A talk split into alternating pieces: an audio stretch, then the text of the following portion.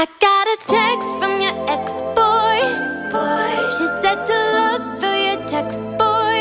Boy, I'm not the kind of girl to snoop, but I had a feeling too, and now I'm looking for my next boy. Boy, see, I got a text from your ex girl, and she was telling me where you were last night. I was chilling on my own, thinking you're alone. You were having sex with your ex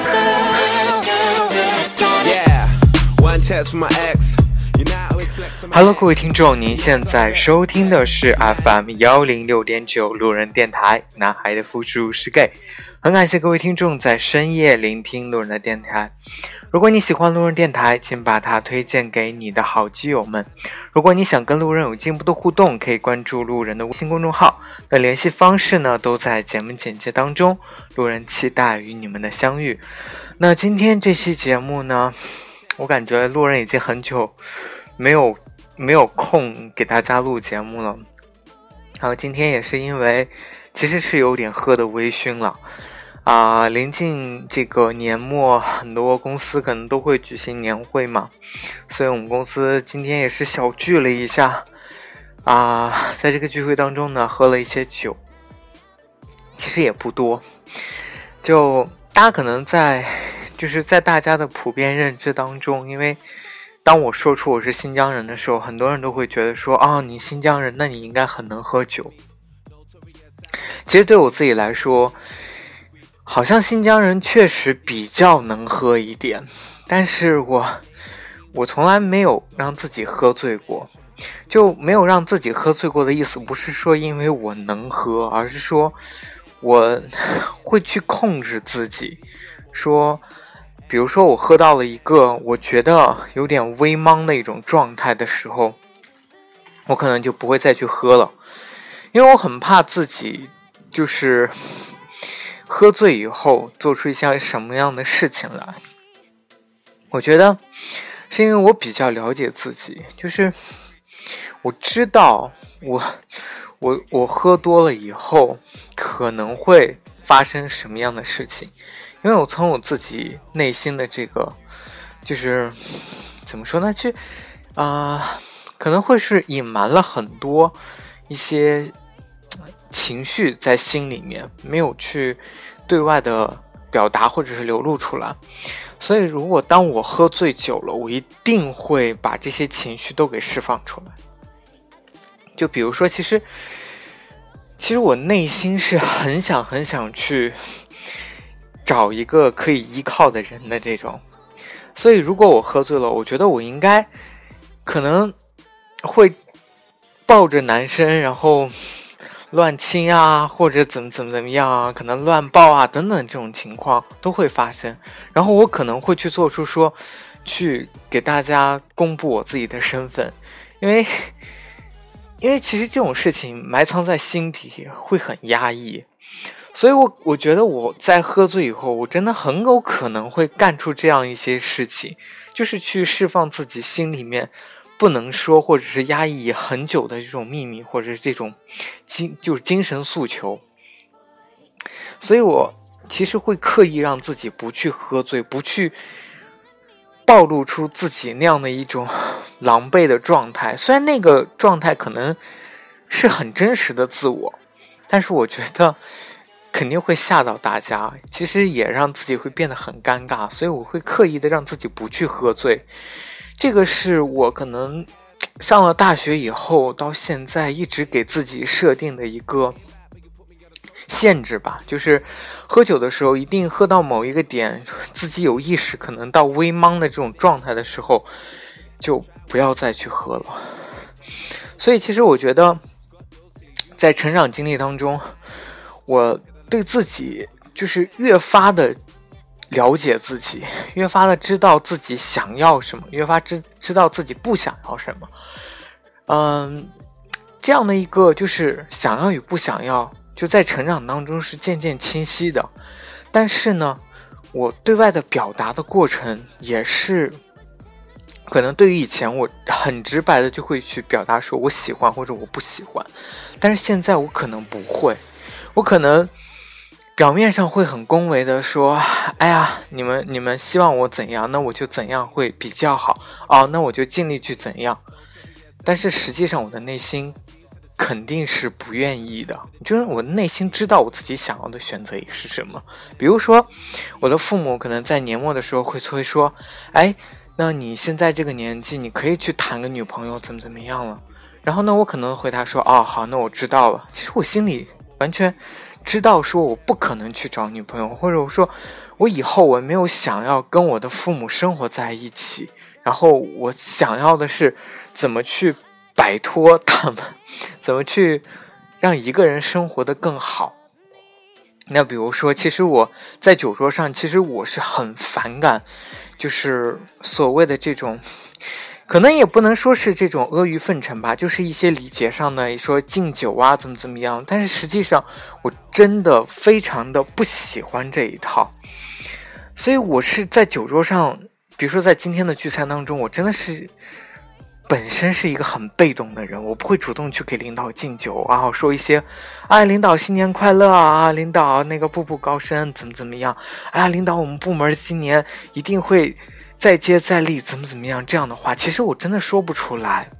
只是可能在每每天的工作表现当中，我知道我自己该做什么。但有些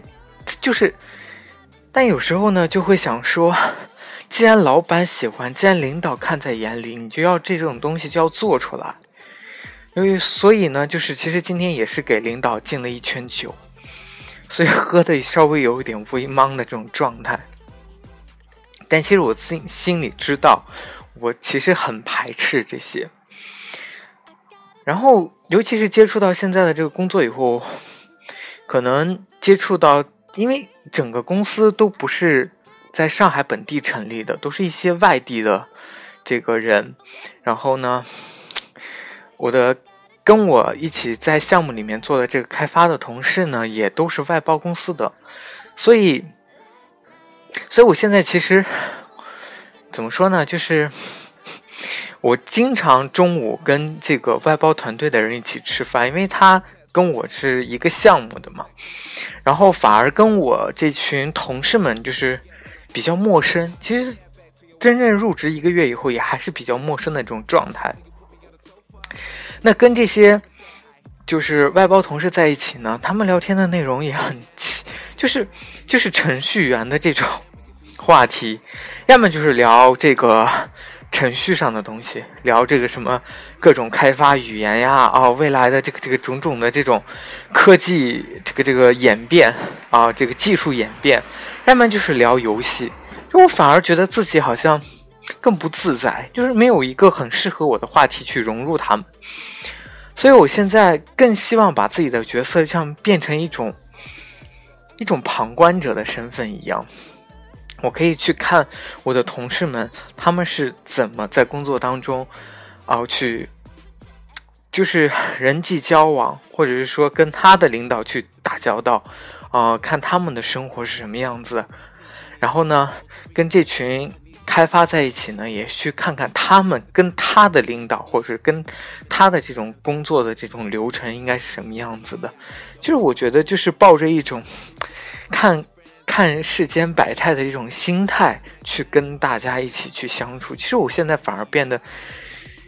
呃，更少说话吧。可能就是就是更多的做事儿，然后去观察。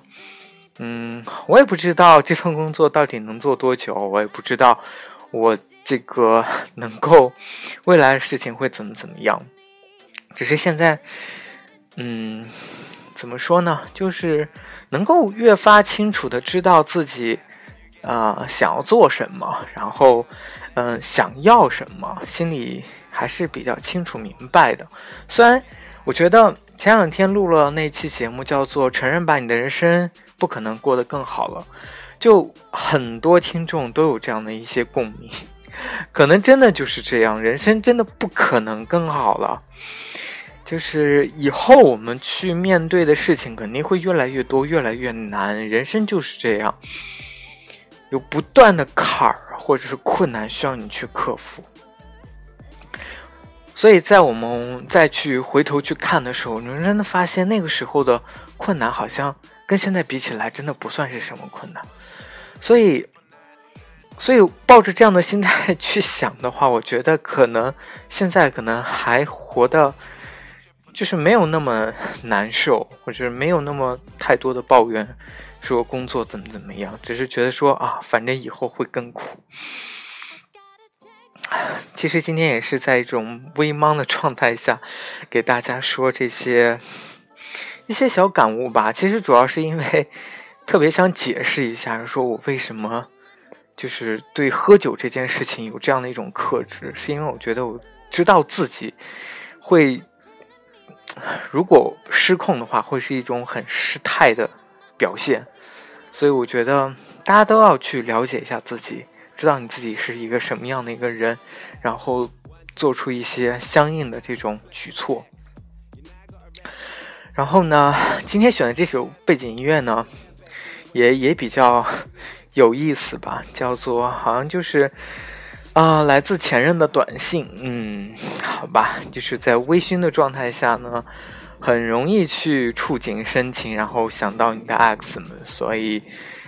呃，如果你们在。喝喝醉的状态下，我相信你们可能也会有这样的冲动，所以就可以拿起手机，然后给你的前任发一个短信，不管是问候的也好，还是这个 谩骂的也好吧，总之至少还有至少还有一点羁绊吧。嗯，行了，这期节目就录到这里，也是赶着这个时间，想说给大家嗯聊一聊吧。那过两天呢，就是春节了，也希望大家能够在这个快过年关的这几天呢，能够平平安安的到家。嗯，当然也在这个春节这一天呢，路人会为大家献上比较精心制作的一期节目。对，嗯，希望大家都能够准时收听，就像 就像看这个春节联欢晚会一样吧。嗯。晚安了，各位听众。那今天这期节目呢，就录到这里了。